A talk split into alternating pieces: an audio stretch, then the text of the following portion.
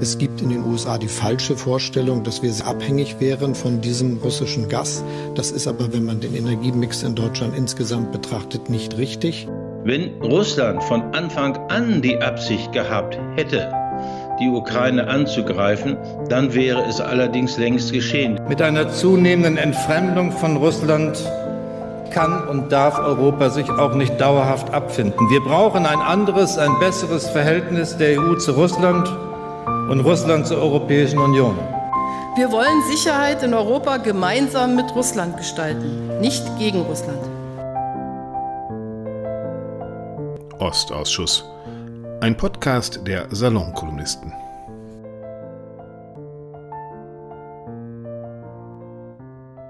Hallo liebe Zuhörer, ich begrüße Sie zur Folge 15 des Ostausschuss der Salonkolumnisten. Mein Name ist David Harnasch und ich darf diese Folge moderieren von unserem Außenstudio in Tel Aviv aus. Ich mache das abwechselnd mit meinen beiden Co-Moderatoren Jan-Philipp Hein und Richard Volkmann. Jan-Philipp Hein wird Sie in der nächsten Folge hier begrüßen.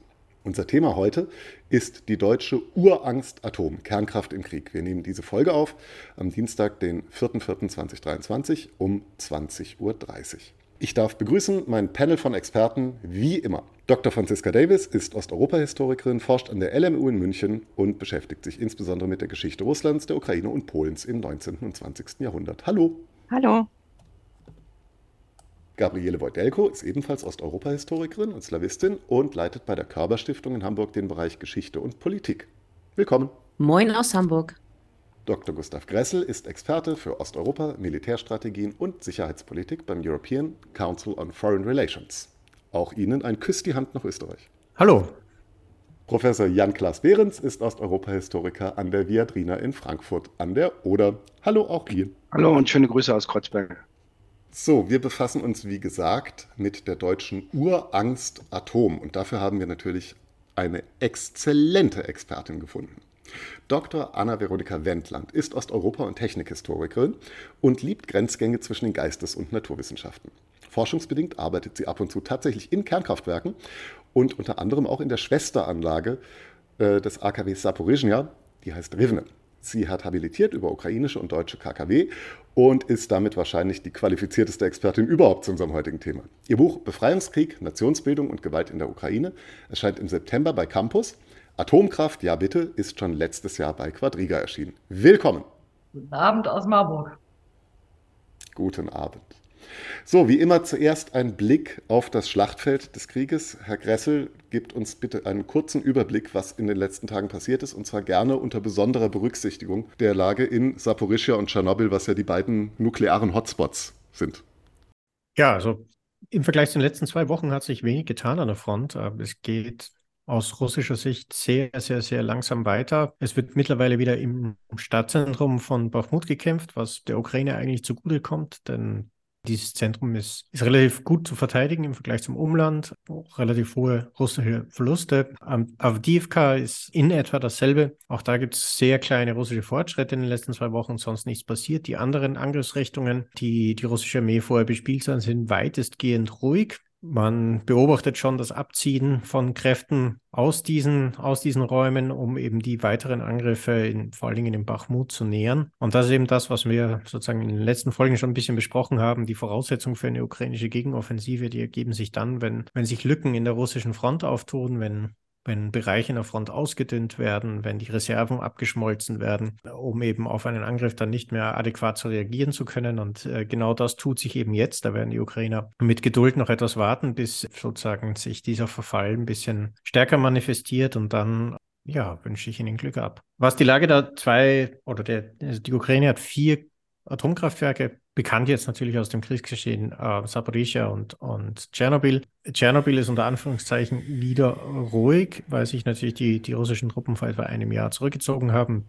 Dementsprechend konnte der Betrieb der übrigen Reaktoren plus auch natürlich die Konservierungsarbeit am Sarkophag wieder aufgenommen werden. Das ist natürlich eine unruhige Grenze zu Belarus. Man weiß nie genau, was Lukaschenko vorhat. Ähm, zurzeit gibt es keine Anzeichen, dass sich dort etwas militärisch abspielt, aber man weiß nie. Das Problem ist natürlich, nachdem er sich ja dort in der Zone nicht eingraben kann, wenn man dann auf die radioaktiven Erdschichten stoßen würde, würde natürlich die unmittelbare Reaktorzone jetzt nicht durch die Ukraine verteidigt werden, sondern eher etwas dahinter. Dieses Problem hatten ja die russischen Kräfte die sich äh, zumindest kurzfristig dort zur Verteidigung eingerichtet haben und mal darauf losgebuddelt haben. Im Roten Wald. Im Roten Wald, ja. Das ist eine sehr intelligente Maßnahme und kamen dann eben mit Strahlenkrankheit zurück.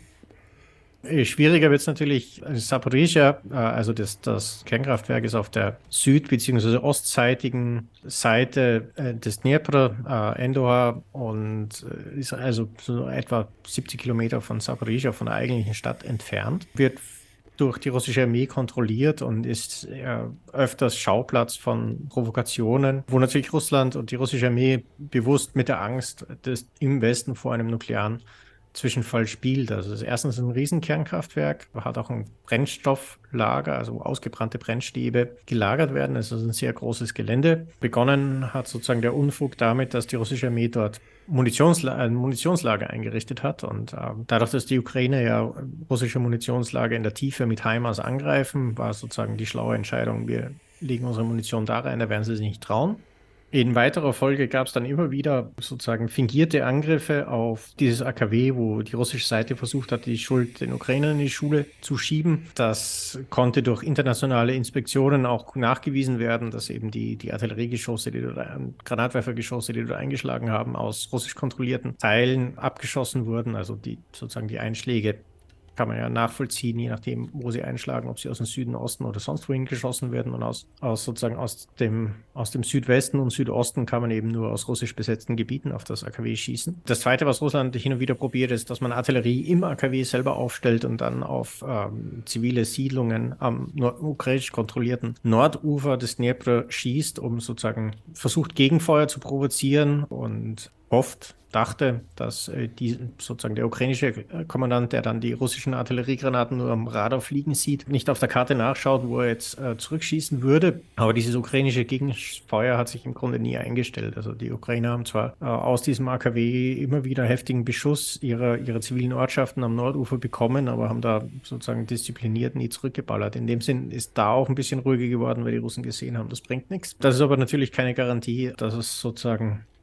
nicht, nicht ein ähnliches Unterfangen wieder mal, wieder mal veranstaltet wird. War Hauptadressat da natürlich der Westen. Die diffuse Angst äh, sozusagen vor einem zweiten, zweiten Tschernobyl, die Russland äh, instrumentalisiert. Ich fürchte auch fast, dass wenn sozusagen die Gegenoffensive kommt und es für Russland wirklich brenzlig wird, dass man dann erneut zu solchen Dingen schreiten wird, weil das so typisch russische Bargaining ist, wie man auf Neudeutsch sagt, wenn man dann sozusagen die Front einfrieren will äh, oder sich um die Verteidigung gewisse eroberte Gebiete nicht mehr scheren will, dass man dann sozusagen die Mühen auslagert in den diplomatischen Betrieb und, und sozusagen dann auch für etwaige kurzfristige Waffenstillstände den Westen irgendwie vor den Kahn spannen will.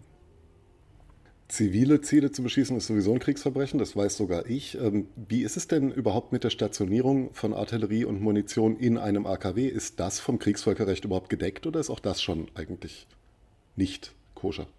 Es wäre eigentlich verboten, weil äh, Zumindest es wäre, es wäre sozusagen verboten, wenn sich kein anderes geeignetes Gebäude in der Umgebung finden würde. Generell sollen zivile Gebäude nicht militärisch genutzt werden, außer es lässt sich sozusagen durch den Frontverlauf, durch die militärische Lage nicht verhindern. Und im Speziellen sollen natürlich Gebäude, die ein weiteres Risiko für ziviles Leib und Leben haben, eben militärisch nicht genutzt werden. Also insbesondere Kernkraftwerke, Wasserkraftwerke etc. Also es ist zumindest relativ klarer Verstoß gegen, gegen geltendes Recht. Natürlich hauptverantwortlich wären eigentlich die, die Hager Landkriegsordnung. Die, zu der Zeit hat es natürlich äh, Kernkraftwerke noch nicht gegeben. Aber es gibt, gibt schon eindeutige Bestimmungen über, über die Verhältnismäßigkeit, über die Gefährdung von anderen. Und es wäre also irgendwie sehr, sehr schwer zu argumentieren, dass man sagt, man braucht unbedingt dieses Kernkraftwerk, man muss es militärisch nutzen, weil man sozusagen unabdingbare militärische Nachteile an dieser Front erhält. Das, das kann die Rechnung, die geht die geht die Würde vor keinem militärischen Tribunal aufgehen. Also das rennt nicht so. Also im Zweifelsfall ein weiterer Anklagepunkt für Den Haag, falls es mal dazu kommen sollte. Danke für die Einschätzung vom Schlachtfeld.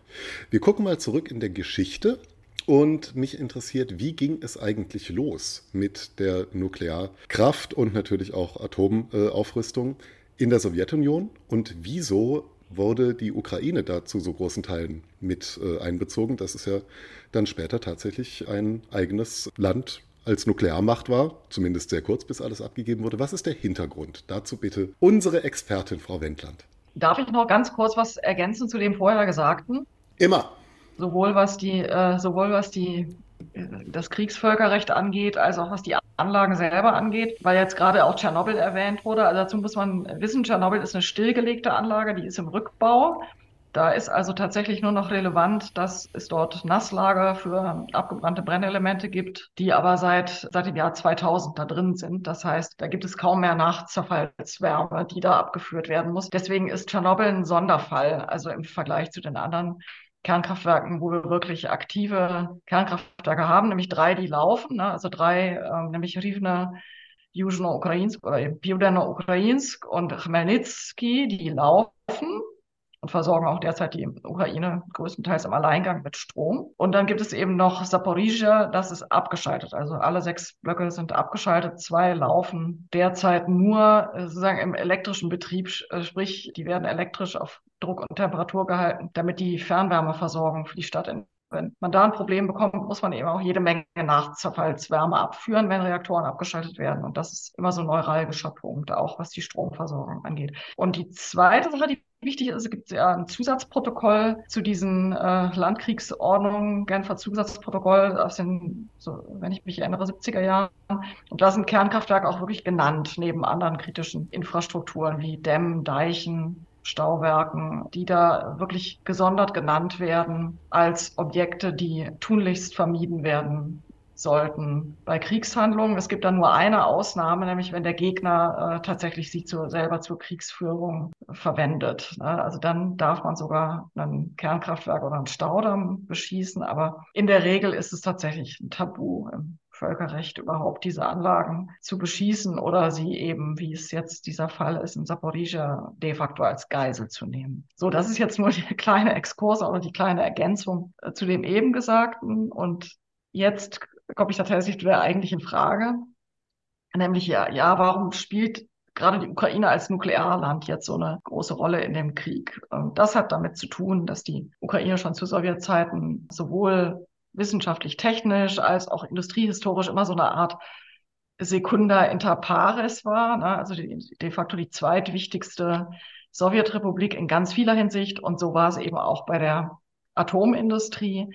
Man kann also eigentlich sagen, es gab zwar keine ukrainische Atomindustrie genuin in der Sowjetzeit, es gab aber auch nicht eine nur russische, sondern die sowjetische Atomkraft, die war de facto so eine Art russo-ukrainische Co-Produktion. Also die Ukrainer waren in dieser Industrie immer so die zweitgrößte Bevölkerungsgruppe, auch bei den Spezialisten. Und das betrifft übrigens nicht nur die zivile Kerntechnik, also die, die Leistungsreaktortechnik, sondern das betrifft tatsächlich auch die Rüstungstechnik. Das weiß auch kaum jemand, dass das also nicht nur russische Raketen waren, die da zufällig in der Ukraine, in der ukrainischen Sowjetrepublik stationiert waren, es tatsächlich ganz wesentlich in der ukrainischen Sowjetrepublik stationierte Unternehmen und eben auch Spezialisten waren, die wesentlich an dieser äh, Nuklearindustrie, also in der Rüstungsindustrie auch beteiligt waren. Also vor allen Dingen natürlich in Dnipropetrovsk und Yushmash war da ein wichtiger Punkt, aber auch ganz viele andere kleinere Unternehmen, die so militärische Leittechnik und solche Sachen hergestellt haben und vor allen Dingen auch Raketentechnik direkt. Und auch in der Kernforschung war die Ukraine also de facto immer der, der Punkt zwei hinter, hinter der russischen Föderation. Und genauso sah es eben bei der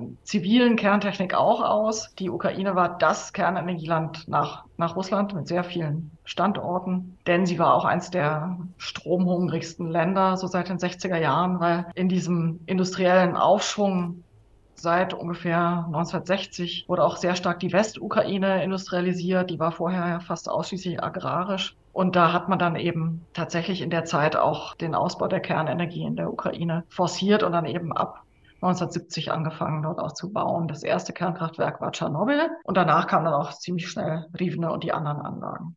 Woran lag das? Hatte man hatte man in der Ukraine einfach mehr Know-how, weil bessere Universitäten? Oder hat man aus russischer Perspektive gesagt, das Zeug ist alles so neu und unsicher, wenn da eins in die Luft fliegt, dann bitte nicht vor Moskau, sondern in unserem zweitwichtigsten Staat?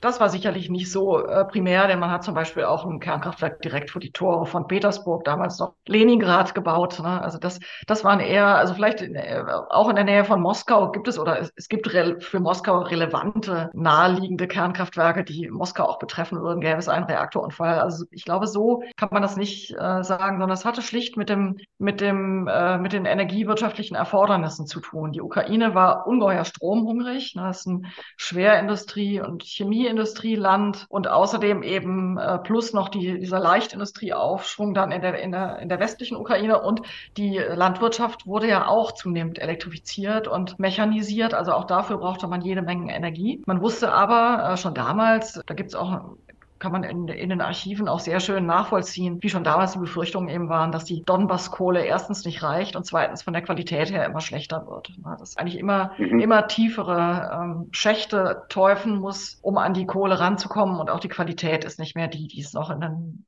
30er oder 40er Jahren war. Und deswegen erschien dann die Kernenergie als die sozusagen auf der Hand liegende Alternative. Ne? Und der zweite Punkt ist eher so ein envirotechnischer oder kann man sagen Klima, klimatotechnischer Sachverhalt, nämlich man hatte in Osteuropa in diesen harten Wintern jeden Winter Transportprobleme, die Kohle eben zu den Kraftwerken zu bekommen. Ne? Also wenn da ah, eben die Nachschubwege einfroren, wir hatten in der DDR auch einmal einen berühmten Fall in diesem Katastrophenwinter 1978, 79, wo tatsächlich wirklich wirklich alle Kohlekapazitäten komplett eingefroren sind und dieses eine Kernkraftwerk, was die DDR damals am Netz hat, da äh, letzten Endes äh, die DDR vor dem kompletten Blackout noch gerade so bewahrt hat. Und so ähnlich äh, war der Gedankengang eben auch in der Sowjetunion, insbesondere in der Ukraine, dass man sich nämlich mit Kernkraft einfach sehr, sehr brennstoffunabhängig macht. Ne? Man kann den, den Jahresbedarf eines Reaktorzyklus, den kann man, den kann man im Wohnzimmer unterbringen. Ne? Also die Zahl an Brennelementen, die man dafür braucht. Und damit kann man so eine Kiste ein Jahr lang betreiben und damit, was weiß ich, zwei Millionen Haushalte versorgen. Das hat natürlich die Sowjets auch fasziniert und als, als Lösung dieses Brennstofftransportproblems. Und das hat sie dann eben auch bewogen, gerade in der westlichen Ukraine, also in der oder rechtsufrigen Ukraine, wenn man auch sagt, also westlich des Dnieper, dann eben diese große großen Projekte zu bauen. Und Zaporizhia ist tatsächlich das einzige Kernkraftprojekt, was in einem alten Schwerindustriegebiet gebaut worden ist, ne? eben da in der Südostukraine. Alle anderen Kernkraftwerke der Ukraine wurden eben in diesen im Grunde neo-industriellen Regionen gebaut. Und das waren gleichzeitig eben auch so Wasserlandschaften, die auch sich sehr immer in Augen der Sowjetplaner natürlich, sich sehr gut eigneten für Kernkraftwerke. Man hatte Wasser satt zur Kühlung der Anlagen und sie waren weit genug von den Ballungszentren weg, um so diese Sicherheitserwägungen, die die Sowjetunion tatsächlich damals hatte, die Abstandsregeln einzuhalten. Andererseits waren diese Landschaften aber auch nah genug dran, um einigermaßen gut dann auch die, äh, die Verbraucher in den Ballungszentren mit Strom versorgen zu können. Ne? Also maximal, was weiß ich, 300 bis 500 Kilometer weit weg. Vielen Dank dafür. Dann gucken wir mal auf die Zeit des Kalten Krieges und auf das atomare Wettrüsten, was ja begleitet wurde äh, ab einem gewissen Zeitraum auch von Rüstungskontrollverträgen und äh, vertraglich eingehegt wurde, wer überhaupt was wann wie machen darf. Möchte dazu vielleicht Frau Wojdelko oder Frau Davis uns einen kurzen Abriss geben? Franziska, magst du oder? Ich muss ehrlich sagen, das heutige Thema ist kein Standbein von mir. Also gerne, gerne eine der anderen. Wenn es etwas aktueller wird, komme ich gerne dazu. Aber okay. so dieses, diese historischen Sachen. Oder soll ich einsteigen für den kleinen? Gerne, gerne, Jan.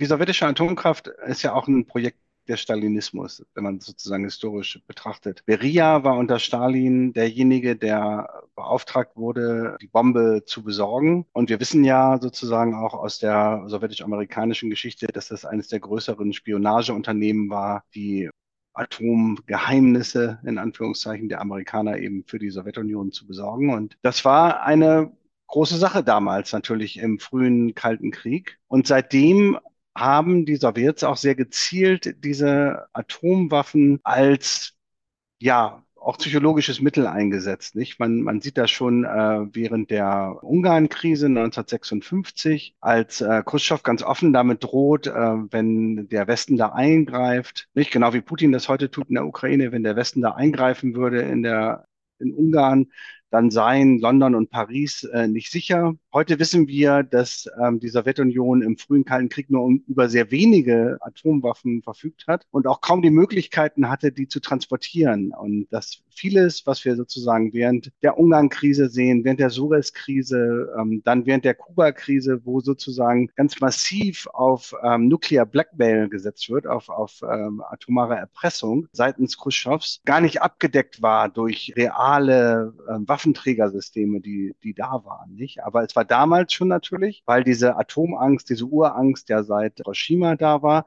extrem erfolgreich gegenüber dem Westen. Und daraus hat man natürlich gelernt. Und das ist sozusagen der militärische Strang. Dann müsste man äh, noch nebenan auf den zivilen Strang, über den Anna Veronika jetzt auch schon geredet hat, sprechen. Da ist es natürlich so, dass die Atomkraft, glaube ich, von Anfang an als Teil der sowjetischen Moderne ganz stark gesehen wird und auch propagiert wird und auch als ein Teil der sowjetischen Moderne, der mindestens sozusagen auf Westniveau ist, wenn nicht noch ja, besser als im Westen. Und bis Tschernobyl und auch darüber hinaus sozusagen natürlich extrem positiv besetzt ist als Zukunftstechnologie, als Teil letztendlich auch dieser ähm, kommunistischen Utopie, die man auf Erden verwirklichen wird. Das ist ja aus deutscher Sicht, wo Kernkraft mittlerweile so einen schlechten Leumund hat, kaum noch nachvollziehbar, was für große Erwartungen, auch was für Wohlstands-, Konsumerwartungen damit verbunden waren. Und das gilt natürlich aber alles für diese Sowjetunion der 50er, 60er, 70er und 80er Jahre.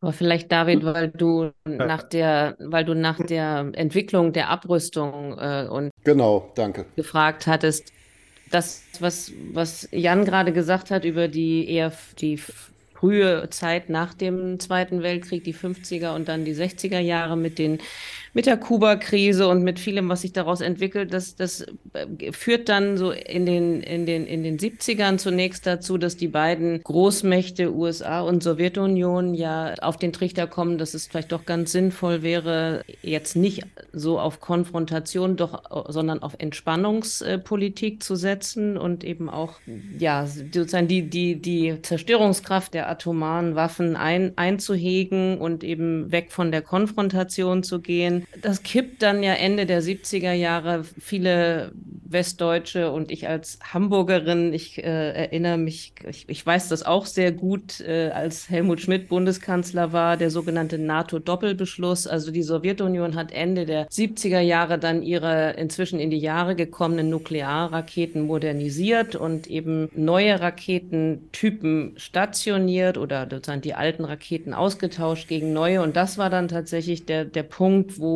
wo, das aus der Sicht der, der NATO sich das Bedrohungspotenzial der Sowjetunion und der atomaren Waffen, die die Sowjetunion hatte, nochmal wieder deutlich erhöht hatte und das dann dazu, zu dieser historischen Entscheidung, will ich es mal nennen, dass eben auch äh, amerikanische Nuklearwaffen auf dem Gebiet äh, der Bundesrepublik äh, stationiert wurden, dass also auch hier sozusagen aufgerüstet wurde, wenn man so will. Und das ist etwas gewesen, was damals äh, zu, zu einer wirklichen auch ja, wie soll ich sagen, gesellschaftlichen Erschütterung geführt hat. Es gibt da legendäre Bilder, es gab große Proteste, es, es war sozusagen der große Kickoff oder der Startpunkt äh, für eine wirklich breite Friedens- und Anti-Atom-Bewegung, wenn ich es mal so, so sagen darf.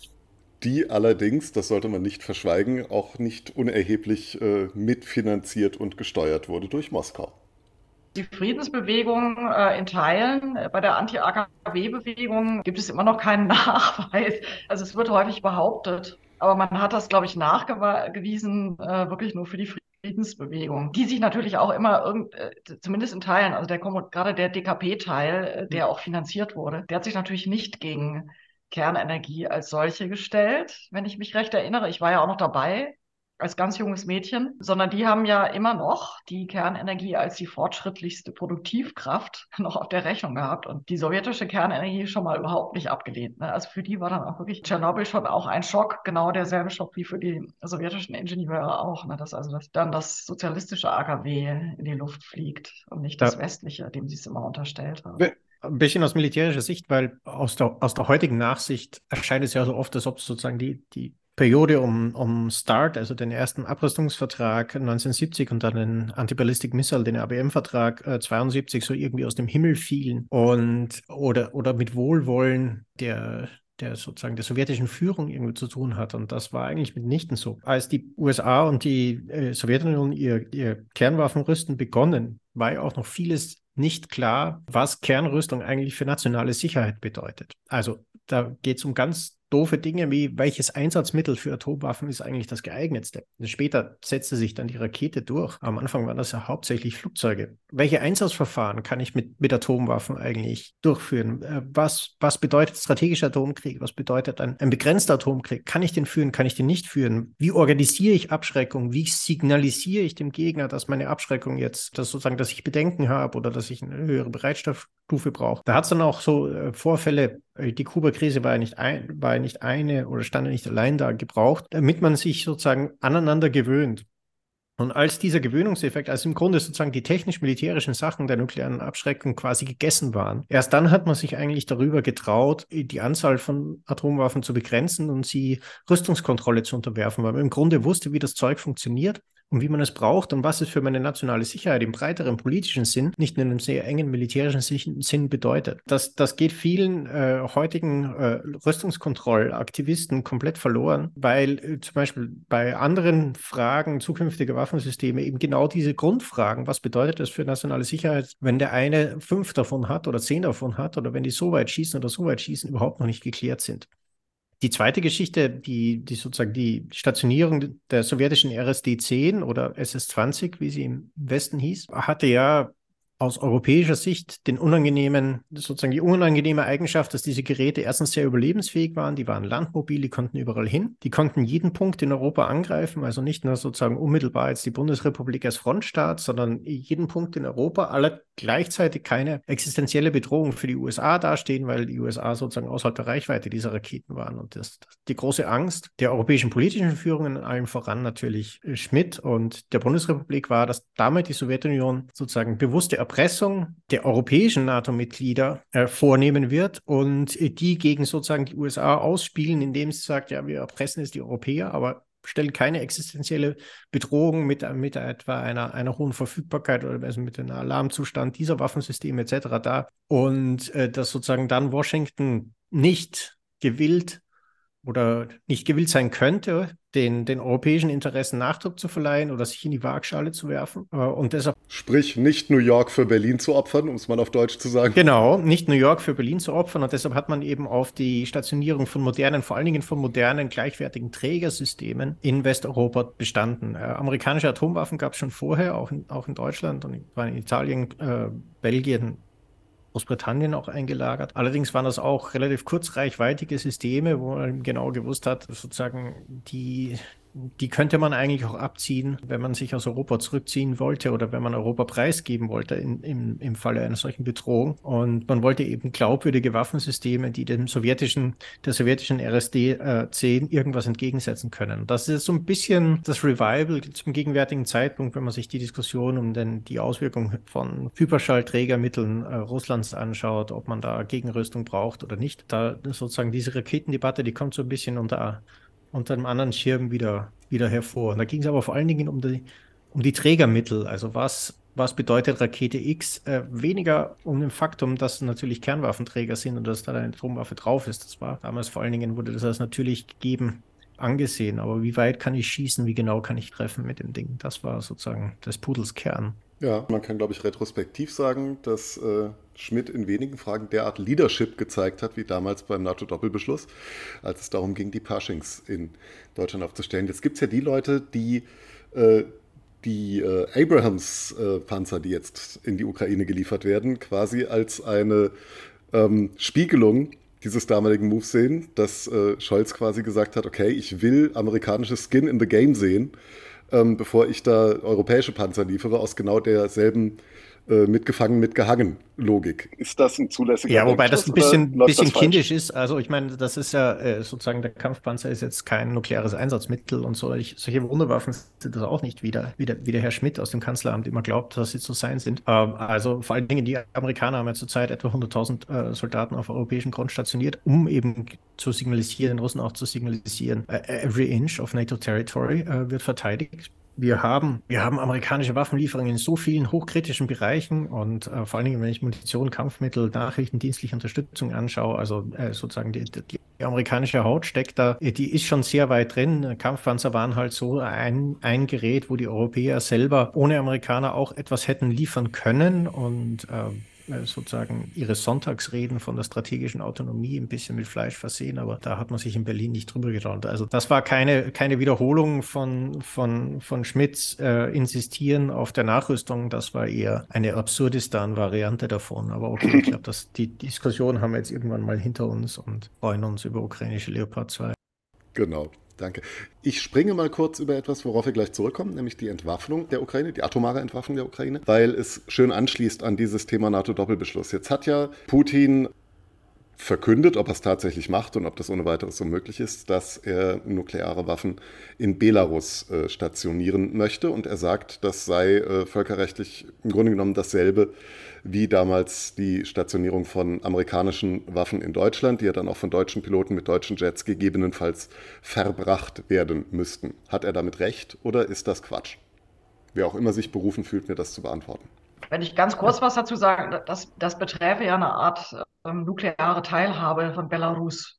Und da mhm. ist derzeit nichts von zu sehen. Ne? Das heißt, es ist auf jeden Fall kein analog. Es ist halt nur ein Vor, sozusagen ein Vorziehen äh, von Stationierungsorten, ne? also ein näher ranrücken an die NATO-Grenze. Aber wir haben Ähnliches, aber ähm, Gustav, korrigier mich da. Ich habe da jetzt gerade keine Zahlen oder Daten.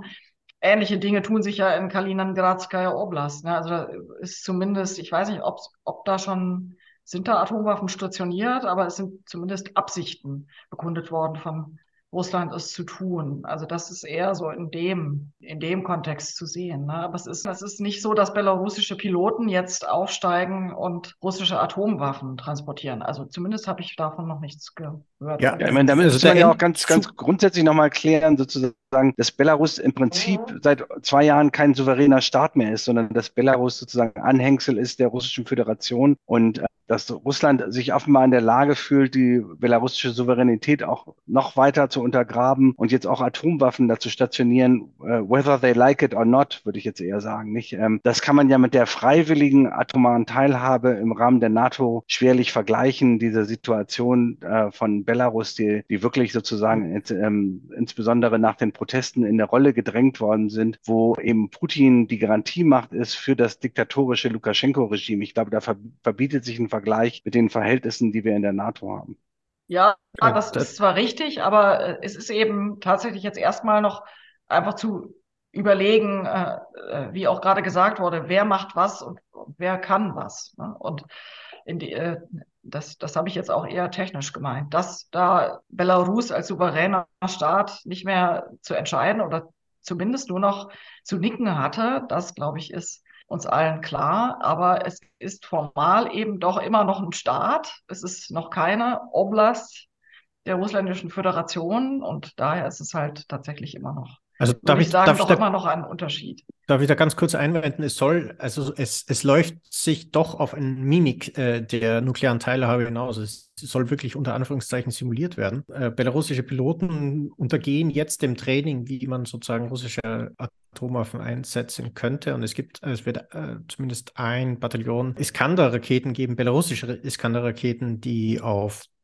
äh, die dann eben auch für den Einsatz von von russischen nuklearbestückten Iskander äh, trainiert werden. Aber das große Aber, und da hat Jan Clans Behrens schon darauf hingewiesen, ist der politische Unterschied. In der NATO sind ja nicht nur, dass äh, die Staaten souverän sind, sondern es gibt ja in der NATO auch ein Gremium, das ist die Nuclear Planning Group, äh, wo sich die USA und alle europäischen NATO-Staaten auf den Tisch setzen und dann eben für den Fall einer nuklearen Abschreckung planen. Und das war auch während dem Kalten Krieg und auch danach ein sehr wichtiges Instrument, gerade für Staaten wie Deutschland und gerade auch die, das Beibehalten der nuklearen Teilhabe. In den letzten 30 Jahren wurde oft auch damit argumentiert, wir müssen in einer Nuclear Planning Group bleiben, weil natürlich äh, in dieser Planning Group gemeinsam entschieden wird, wie man auf etwa bestimmte Fälle von äh, nuklearen Angriffen und Drohungen reagieren soll. Und weil natürlich wir Europäer hier auf dem Kontinent leben und sich so ein Eskalationsfall äh, auf dem europäischen Kontinent abspielt, haben natürlich die Europäer ein, ein, sehr großes Interesse, dass diese Nuclear Planning Group weiter besteht und der Einsatz amerikanischer Atomwaffen auf dem europäischen Kontinent unter Mitsprache äh, und politischer Mitentscheidung der europäischen Verbündeten stattfindet. Und das ist natürlich im,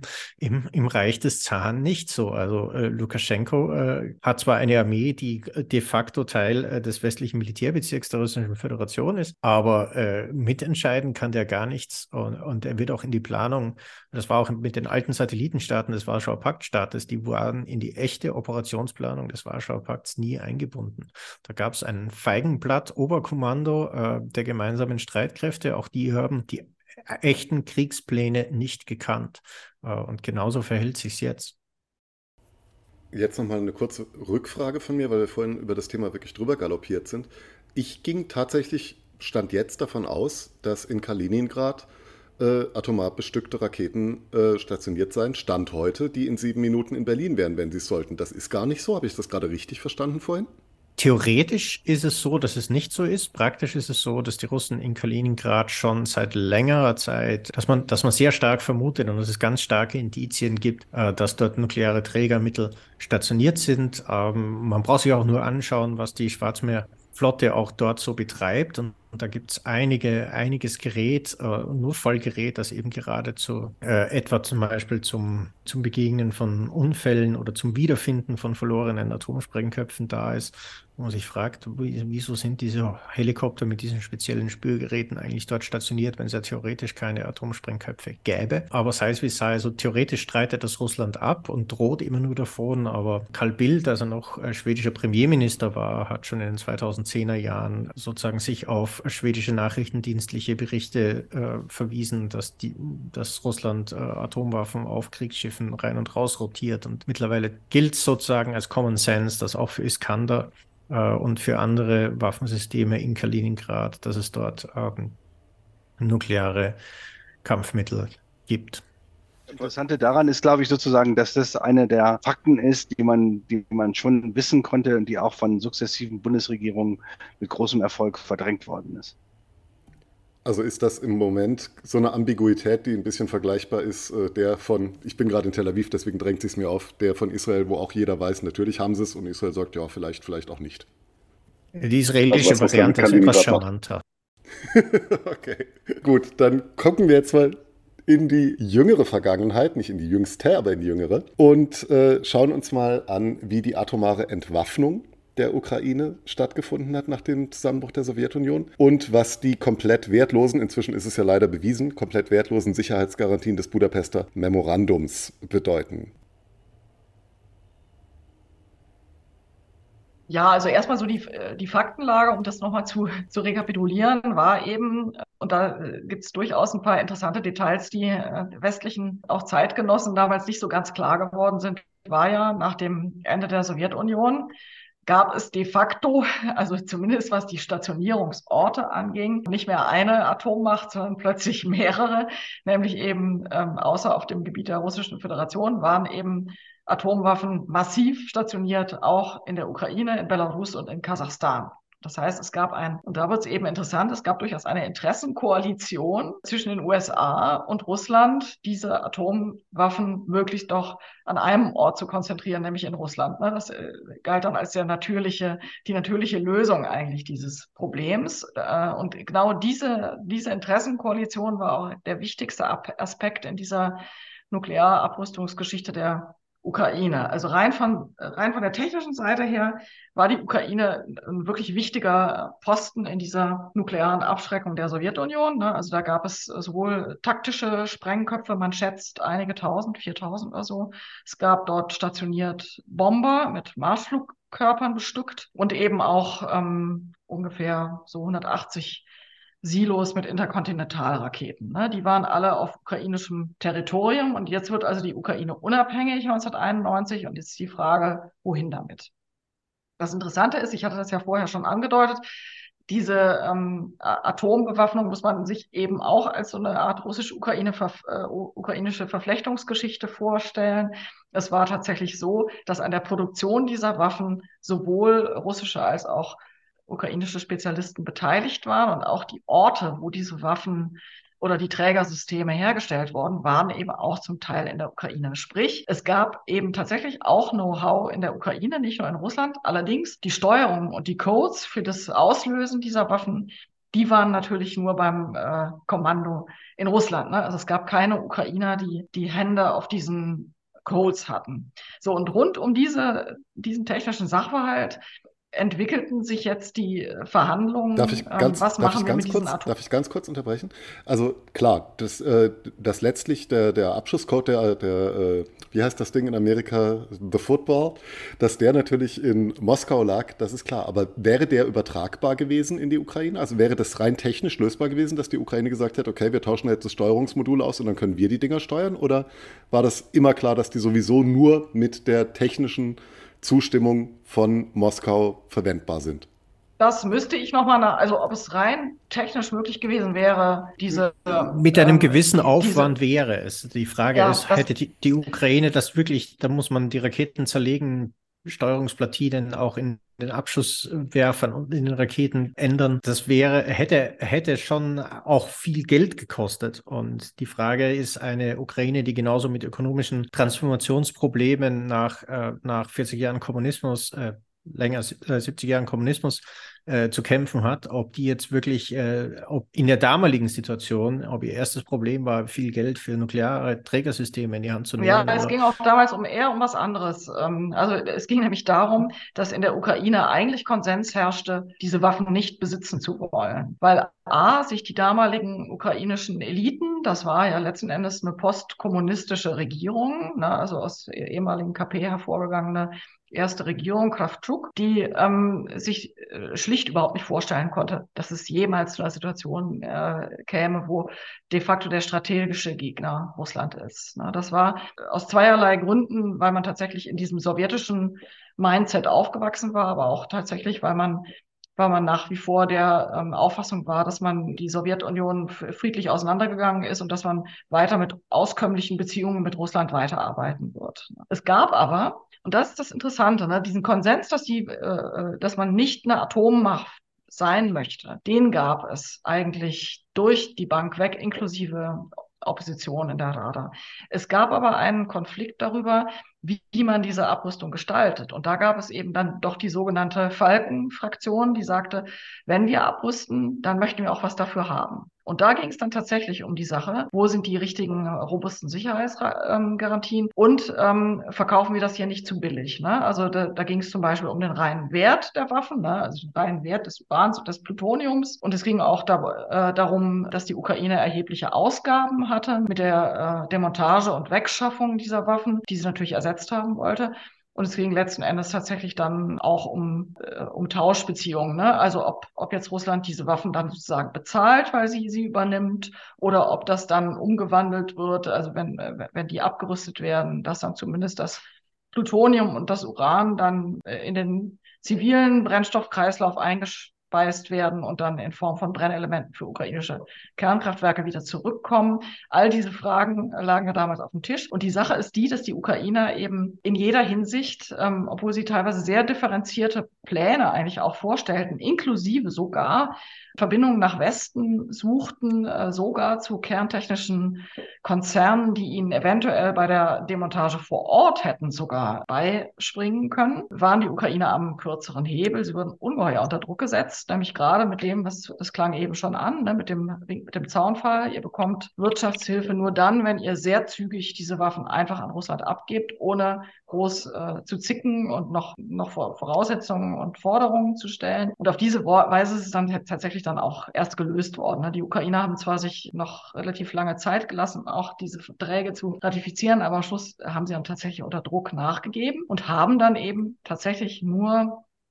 diesen ja, wie man heute weiß, halt minderwertigen Vertrag da, dieses, dieses äh, Budapester Memorandum, das im Grunde nur in pauschaler Sprache ja im Grunde die UN-Charta nochmal paraphrasiert, aber de facto keine wirklich robusten äh, Sicherheitsgarantien für die Ukraine enthielt. Und das ist das, was im da Nachhinein, also darf ich, ich, ich bin gleich zu Ende, nur vielleicht noch diese abschließende Beurteilung. Das ist sicherlich das, was im Nachhinein der größte Schlag für die Non-Proliferation überhaupt gewesen ist. Ne? Dass also die Ukraine, die diesen ähm, diese mangelhaften Sicherheitsgarantien halt nur bekommen hat, ihre Waffen trotzdem abgab und dann belohnt wurde 30 Jahre später im Einmarsch. Ne? Das heißt, das ist eigentlich verheerendes Signal für alle anderen Länder, die auch auf diesem nuklearen Weg gerade sind. Zum Beispiel Iran, der wird sicherlich sehr genau geguckt. Da kommen wir noch zu. Das, was da mit der Ukraine passiert ist.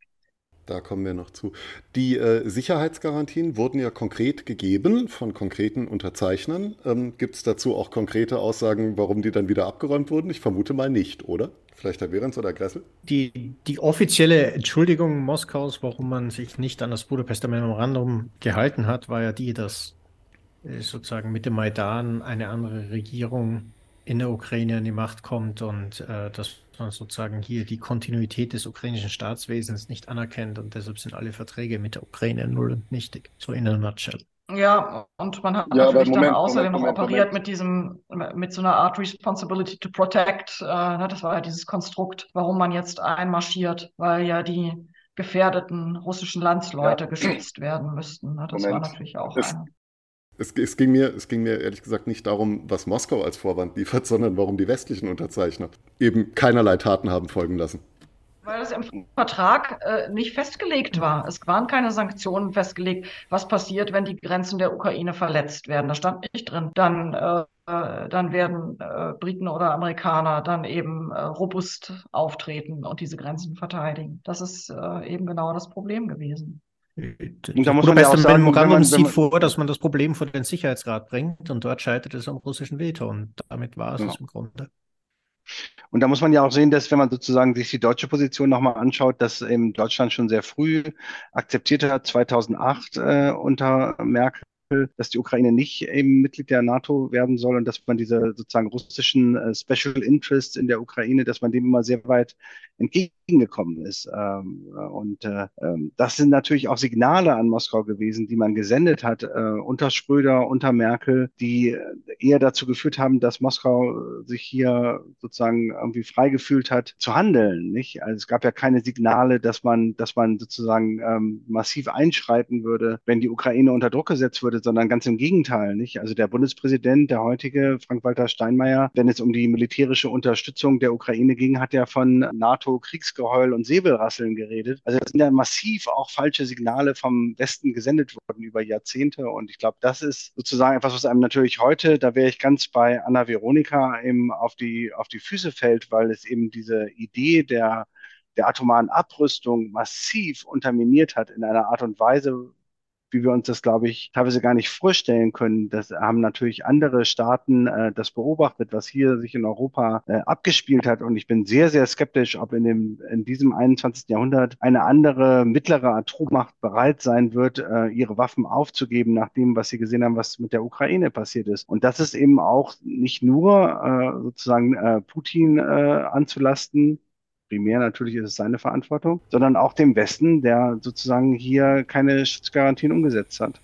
Wo wir gerade dabei sind, machen wir da auch noch einen Haken an das Thema. Wie gesagt, ich sitze in Tel Aviv, das heißt, natürlich interessiert mich, wie die Iraner das sehen und dann interessiert mich im nächsten Schritt, wie die Saudis sehen, was die Iraner machen. Sind wir gerade am Beginn eines neuen nuklearen Wettrüstens als Lektion aus dem Schicksal der Ukraine?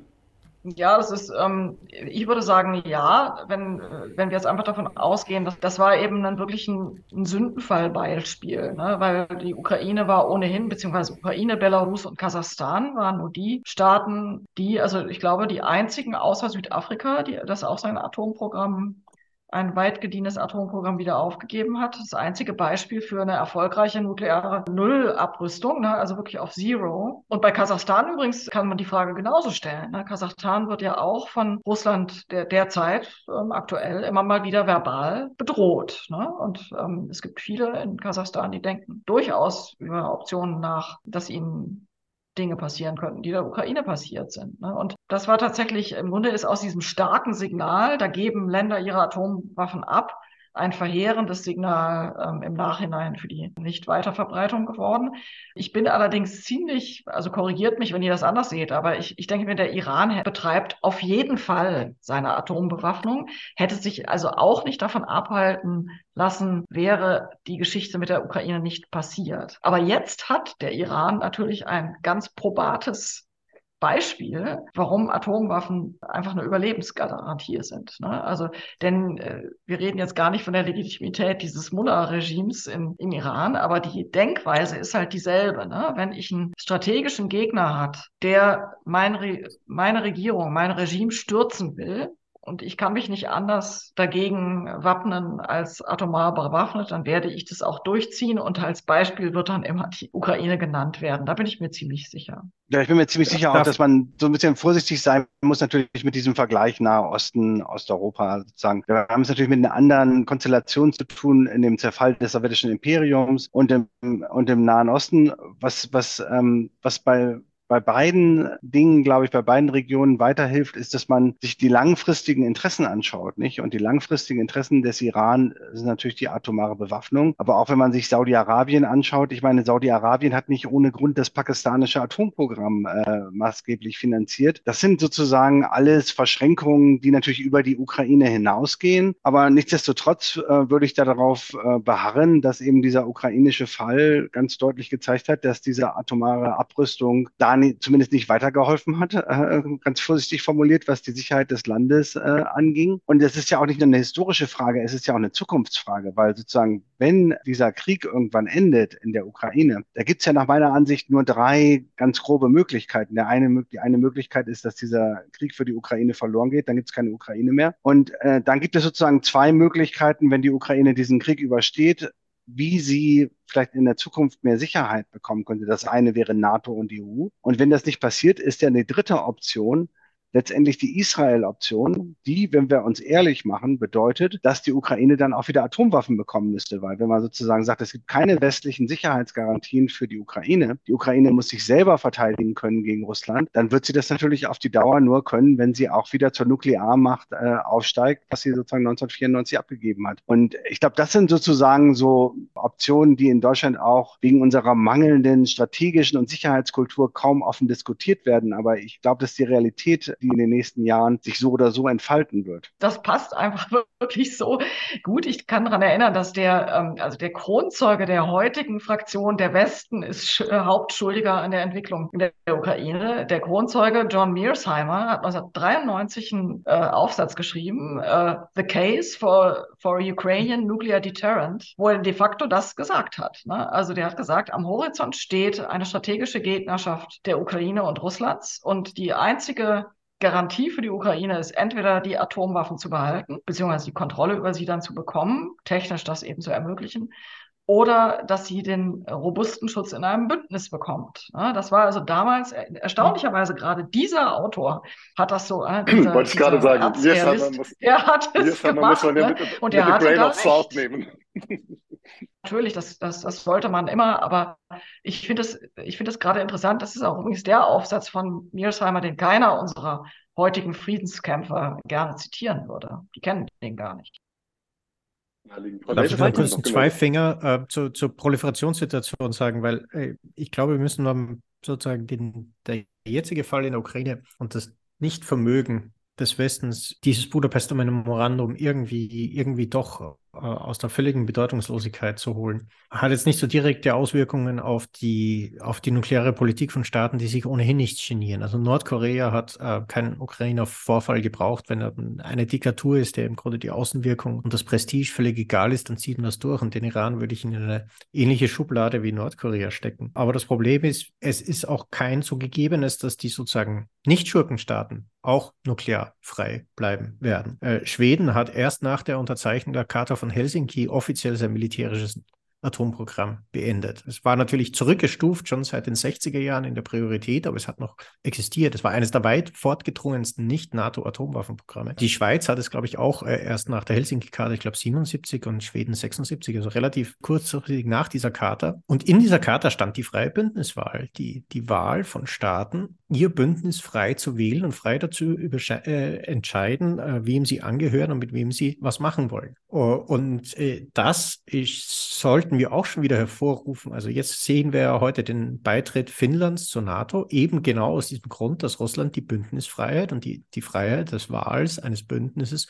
beschneiden wollte. Gehen Sie als Reaktion darauf äh, zusammen mit Schweden Richtung NATO. Und viele, viele andere Staaten, meine, in Europa haben wir einen Luxusproblem, weil wir im Grunde unter amerikanischen Nuklearschirm stehen und weil der Nuklearschirm, zumindest wenn wir das zweite Ereignis, die Anklage Donald Trumps äh, in, in New York heute ins Auge fassen, wahrscheinlich über, über die nächsten Jahre zuverlässig und, und verlässlich bleiben wird. Aber es gibt viele andere Staaten, die sind in Territorialkonflikten mit, äh, mit anderen aggressiven Staaten, äh, die über keine eindeutige Bündnisgarantie, die kein Nuklear-Sharing mit irgendjemandem haben, äh, die sich aber auch zunehmend Sorgen machen und die jetzt nicht Schur Kategorie Schurkenstaat sind. Ich, äh, also wenn man sich zum Beispiel Indonesien im südchinesischen Meer anschaut, Vietnam, und da wird schon sehr darauf geschaut, was hier der Westen anstellt und was er nicht anstellt und wie zuverlässig oder wie tragfähig eigentlich das, was wir als internationales Recht die ganze Zeit in unseren Sonntagsreden verkaufen, sein wird. Und die, die Proliferationswelle nach der Proliferationswelle, die, dass die eben über Schurkenstaaten hinausgehen könnte und wir dann natürlich ein anderes, äh, eine andere nukleare Ordnung haben, das ist eigentlich die wahrscheinlichere oder die sozusagen die größere Frage als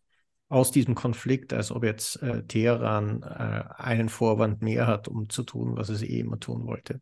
Danke dafür. Ich wollte noch einen, einen Satz sagen zu, zu dem Punkt, den Jan gemacht hat, über die Israelisierung oder die mögliche Israelisierung äh, der Ukraine. Das ginge ja auch vermutlich über das Streben nach Atomwaffen hinaus, äh, weil ja, wenn eben die Ukraine ähm, eben ja, westliche Sicherheitsgarantien, die eben auch etwas bringen, ausbleiben sollten oder in weiter Ferne liegen, würde Israelisierung ja auch noch mehr bedeuten. Also auch eine stärkere Bedeutung als ohnehin schon seit 2014 des Militärdienstes äh, und äh, möglicherweise auch eine insgesamt stärkere Militarisierung ähm, der Gesellschaft wo auch viele Ukrainer und Ukrainerinnen, zumindest so die, mit denen ich zu tun habe, ähm, linke Intellektuelle auch sagen, naja, das wird, ähm, wird vielleicht wahrscheinlich äh, kommen, aber das ist eigentlich nicht das, was wir uns für, für, unser Land gewünscht haben. Aber das ist jetzt eben das, was nötig ist, um, um, um unsere Existenz äh, zu verteidigen.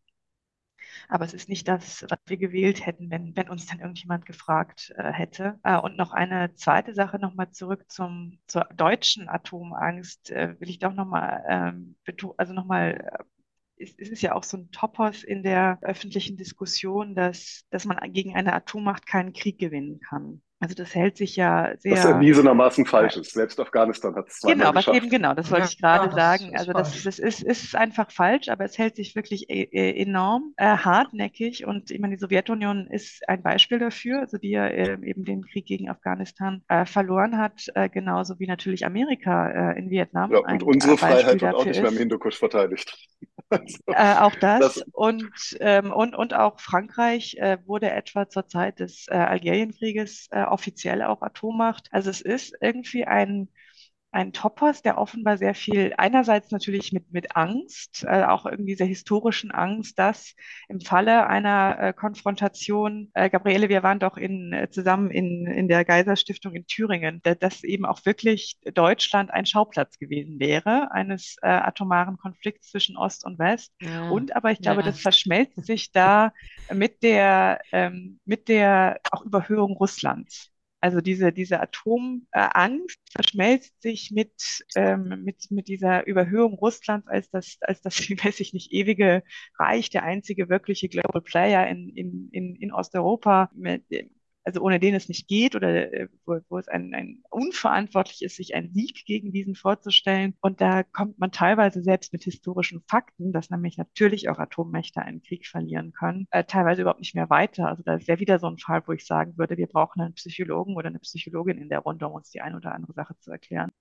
Ja, einige Super. Sachen sind natürlich er erklärbar. Ähm, ich würde nur nochmal wegen dieses Stichpunkts, den ich sehr interessant finde, der Israelisierung, noch einen Aspekt, äh, einen genuinen historischen Aspekt nennen, der jetzt auch weniger mit Atomwaffen zu tun hat, als mit sich so bewaffnen, dass man eine Erfahrung nie wieder macht. Ne? Und dieses nie wieder das ist eigentlich dieser Israelisierungsaspekt bei der Ukraine. Also die, das Eingeständnis, dass man jetzt im Grunde ja, stimmt, ja. um die, um die äh, nationale oder auch wirklich um die Existenz dieses Volkes, dass es da jetzt ums Ganze geht und dass man sich deswegen bis an die Zähne wird bewaffnen müssen. Egal auf welche Weise dann am Schluss, ob nuklear oder konventionell, aber man wird ein strenges Grenzregime und eine harte Bewaffnung, womöglich auch eine bei der Wehrpflicht eine viel größere Einbeziehung auch nochmal der Frauen und solche Dinge wird man dann womöglich sehen. Und man wird einen ungeheuren Prestigezuwachs der Armee sehen. Das ist schon, glaube ich, also die Armee als Garant des Staates, das ist so ein äh, Aspekt von Israelisierung, den ich da auch ja, um, sehe. Um, um, um fair zu sein, sollte man dazu ja sagen, dass Israel sich die Israelisierung Israels auch nicht ausgesucht hat. Absolut, das ist ja eine ja, das meine ich ja. ja das genau. meine ich ja. Das, das, das ist genau der absolut Punkt. dazu. Genau. Der, äh, dass Israel, Israel so wurde, das wurde, was es ist. Ähm, der wehrhafte Judenstaat hat mit diesem nie wieder zu tun. So viel dazu. Und äh, kleine Anmerkung aus Israel, das hat ja durchaus auch Kollateralnutzen. Also Israel wäre nicht die Hightech-Macht, die es ist, wenn das nicht auch kriegsentscheidend wäre. Und auch die Ukraine hat ja exzellente äh, Leute in der äh, Hightech-Industrie. Von daher mal schauen, wie sich das auswirken wird. Ähm, machen wir noch mal kurz einen Schlenker zurück zur deutschen Urangst. Und da müssen wir den Elefant im Raum ansprechen. Und das ist natürlich Tschernobyl. Was bis zum Maidan, unter anderem auch für mich, muss ich zu meiner Schande gestehen, so ziemlich der einzige Bezugspunkt war, den ich zur Ukraine als Land hatte. Und ich glaube für die allermeisten anderen Deutschen auch.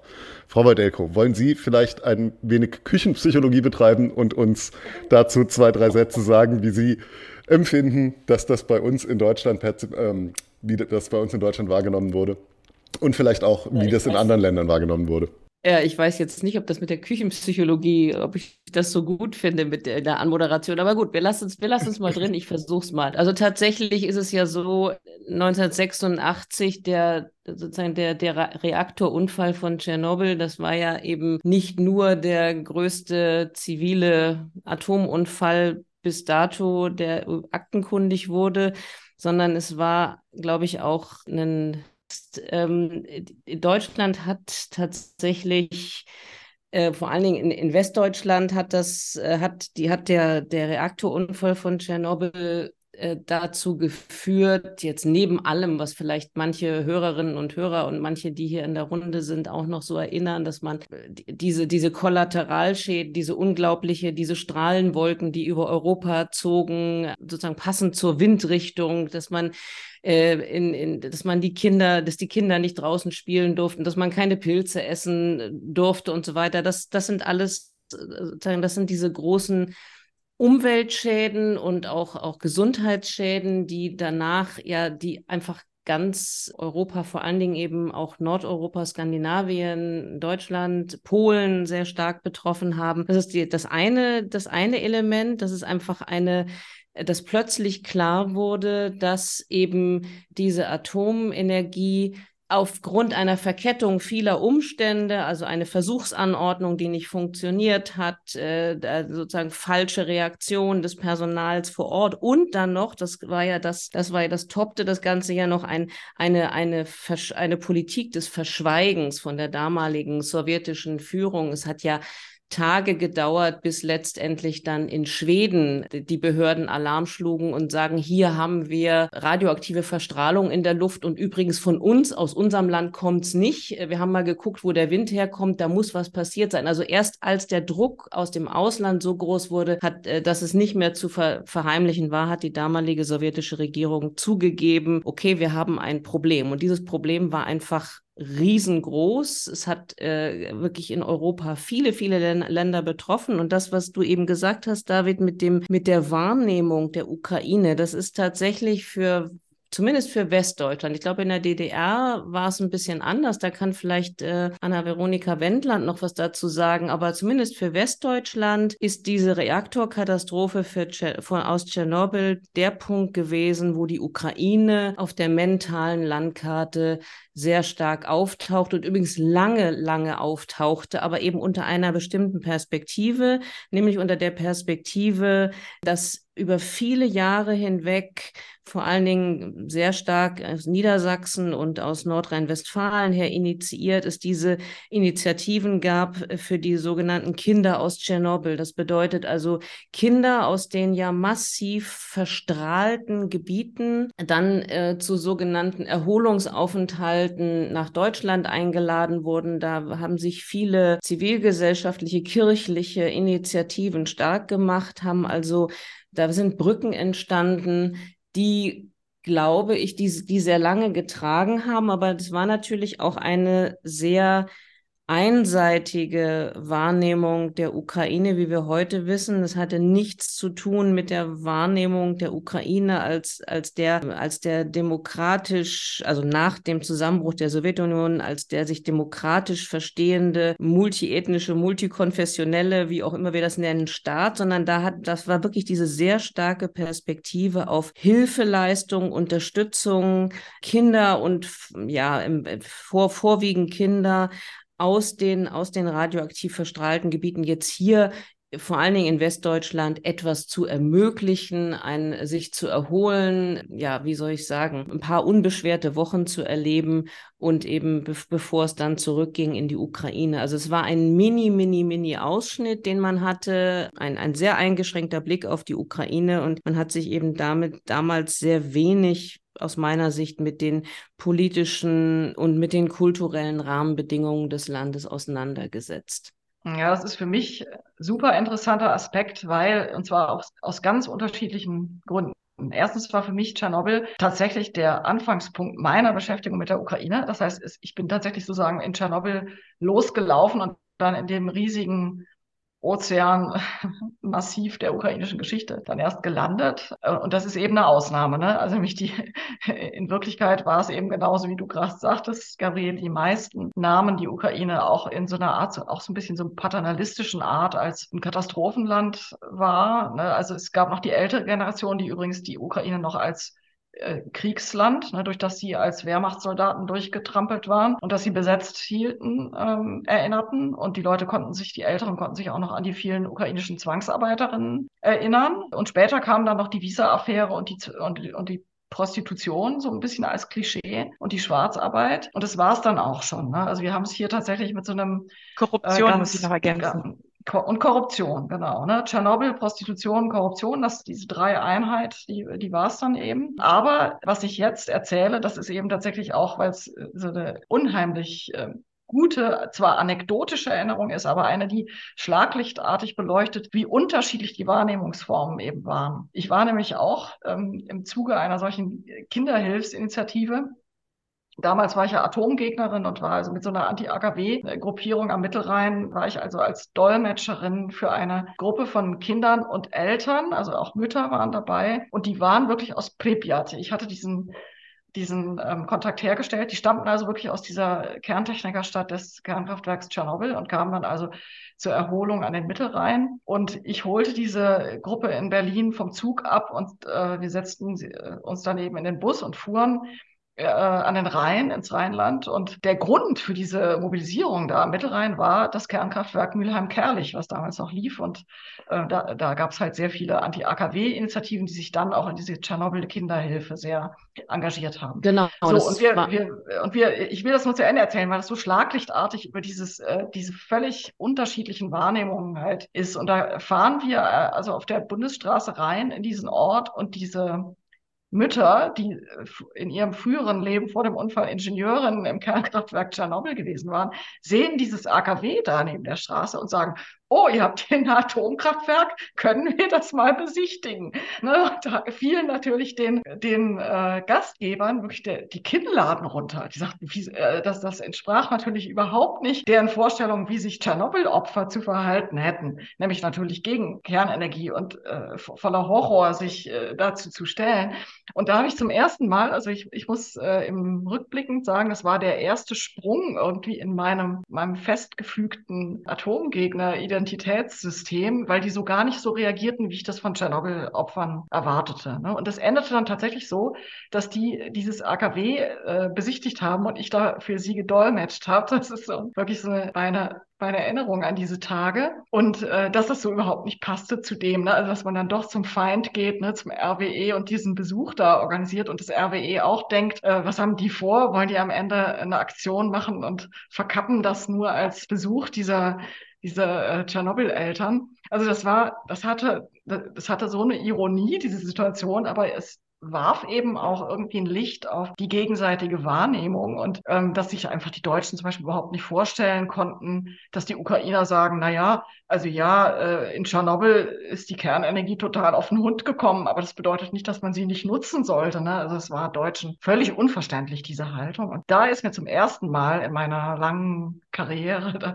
die dann noch folgen sollte, da ein Licht aufgegangen über, über wie Wahrnehmungen divergieren können mhm. voneinander. Ja, das ist total spannend. Also das, ähm, ja, super, super Geschichte irgendwie. Und apropos Wahrnehmung, das passt, ist jetzt nicht ganz äh, unser Thema, aber Tschernobyl ist ja auch ein interessantes Beispiel dafür, wie unterschiedlich die Wahrnehmung von Gorbatschow ist. Das ist, hat, hängt ja auch unter anderem mit dem zusammen, was du gesagt hattest, äh, Gabriele, dass eben in der Ukraine äh, schon auch die, eben diese, diese nicht, also diese, dieses Verschweigen und dieses, obwohl die ukrainischen äh, Kommunisten warnen, dass die Strahlenwerte zu hoch sind, Moskau eben die erste Mai-Parade durchsetzt. Genau. Das ist ja alles etwas, was im Gedächtnis oder in der Wahrnehmung auch Gorbatschows und der Sowjetunion eine große Rolle spielt. Deswegen ist er für viele in der Ukraine auch eine negative Person, auch in den Familienbiografien von Leuten, die geschädigt worden sind durch den, durch den Unfall. Aber auch, äh, das ist zumindest etwas, das Serhii Plochy stark macht in seiner Geschichte ähm, zu Tschernobyl, dass eben auch die ukrainischen Kommunisten da auch nochmal gemerkt haben, wie wenig sie eigentlich noch zu sagen haben. Also, dass sie auch einen enormen Bedeutungsverlust ja als ja eigentlich zweitwichtigster kommunistischer Apparat in der Sowjetunion erlebt haben und das dann bei der Unabhängigkeit der Ukraine, die zu dieser Allianz zwischen äh, Kommunisten und der Intelligenz, also der, der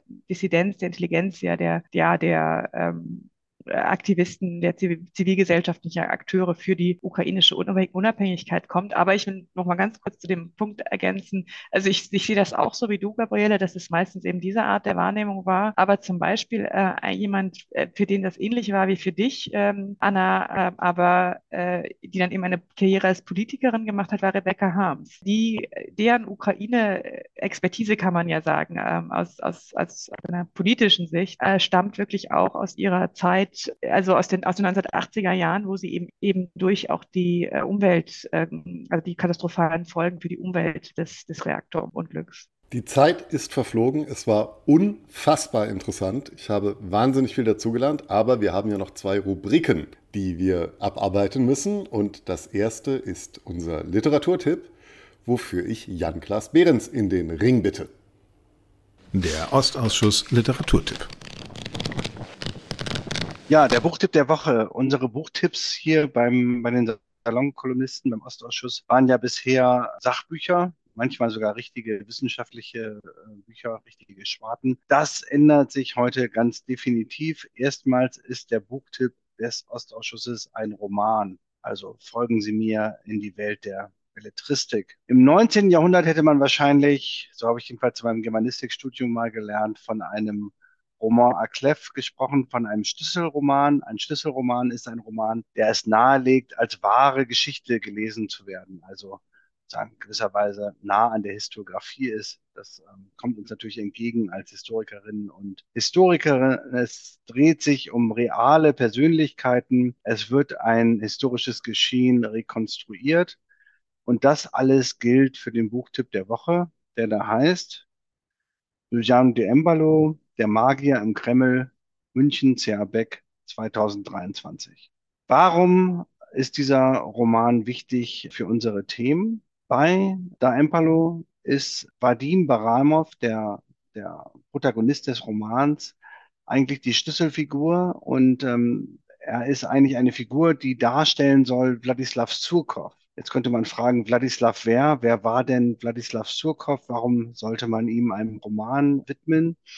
Tatsächlich war Surkov ein Vordenker, eine Art Vordenker des Putinismus äh, in den frühen Jahren des Regimes, durchaus eine Art Magier des Kremls, wie er ja im Titel des Romans genannt wird. Er war einer der Erfinder der Persona Putins, er war ein Manager der souveränen Demokratie und auch ein intellektueller Kommentator, der unter Pseudonym seine eigene Arbeit, seine politische Arbeit in Russland dann auch wieder selbst kommentierte. Kurzum, äh, Surkov, der im Roman Baranov heißt, ähm, ist eine sehr erfolgreiche, schillernde Figur, ein Produkt der 1990er Jahre, eine politische Großmacht im Russland der 2000er Jahre. Der Erfinder vielleicht, könnte man sagen, von Putins Russland, der aber, und das macht ihn wieder interessant, denn Romanfiguren müssen ja immer tragisch scheitern, nach 2014 von seinem eigenen Erfolg gewissermaßen überrollt wird. Könnte auch sagen, man brauchte ihn irgendwann nicht mehr.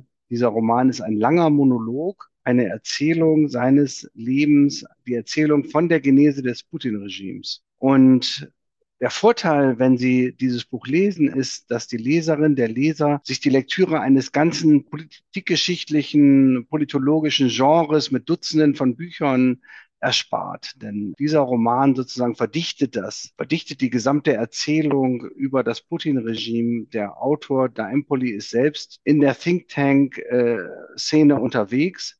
Und er hat gewisserweise seine eigenen Erkenntnisse hier literarisiert. Das ist nicht immer ganz große Literatur. Man muss jetzt nicht unbedingt Krieg und Frieden erwarten aber es ist auch weit mehr als ein äh, Kolportageroman und äh, deshalb meine Empfehlung, lesen und lernen, wie das Putin-System entstand, wie es funktioniert, wer seine Gründerväter waren. Der Magier im Kreml, ganz großes Kino auf 260 Seiten. Danke dafür. Und äh, das ist nicht nur äh, eine Abkürzung etlicher äh, wissenschaftlicher Literatur. Es muss auch sehr unterhaltsam sein, sonst wäre es nicht in bereits siebter Auflage erschienen bei C.H. Beck, Der Magier im Kreml von Giuliano da Empoli wir empfehlen es allen Hörern. Und wir kommen zur fast wichtigsten Rubrik überhaupt, dem international nachgefragten Preis, dem Bar der Woche. Und den verleiht und laudatiert heute Franziska Davis.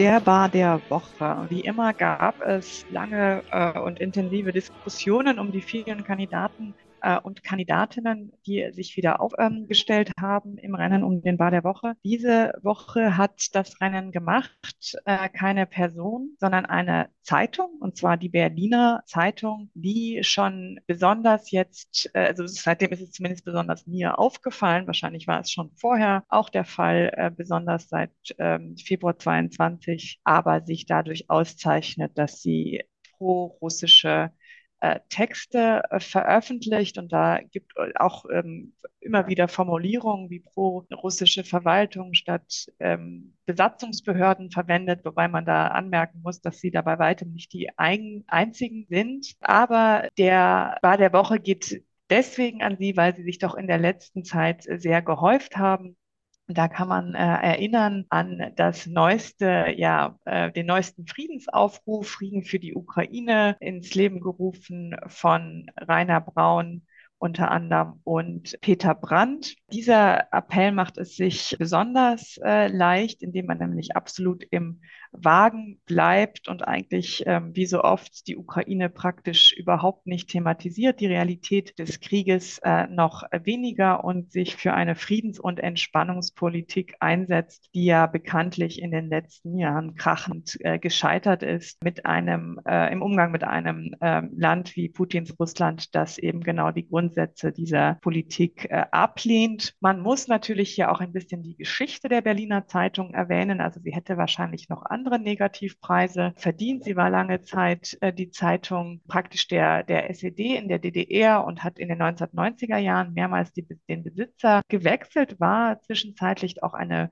anerkannte äh, Zeitung in der Hauptstadt, bis dann Holger Friedrich und seine Frau die Zeitung gekauft haben und seitdem ist auch die pro-russische Orientierung recht gut erkennbar. Man munkelt auch in Berlin und anderswo über gute Kontakte zur russischen Botschaft und Holger Friedrich war natürlich auch einer derjenigen, der das Manifest für den Frieden von Sarah Wagenknecht und Alice Schwarzer erst unterzeichnet hat und außerdem kürzlich einen wirklich auch skandalösen Text der äh, kürzlich verstorbenen grünen Politikerin Antje Vollmer veröffentlicht hat, wo einmal mehr die Ukraine eigentlich nur vorkommt als ein Ort des aggressiven Nationalismus, Russland praktisch der Schuld, der Verantwortung für diesen Angriff äh, genommen wird und sie stattdessen dem Westen in äh, die Schuhe geschoben wird und für diese ganze Sammlung an prorussischen Texten durch die Berliner Zeitung und ihren einflussreichen Besitzer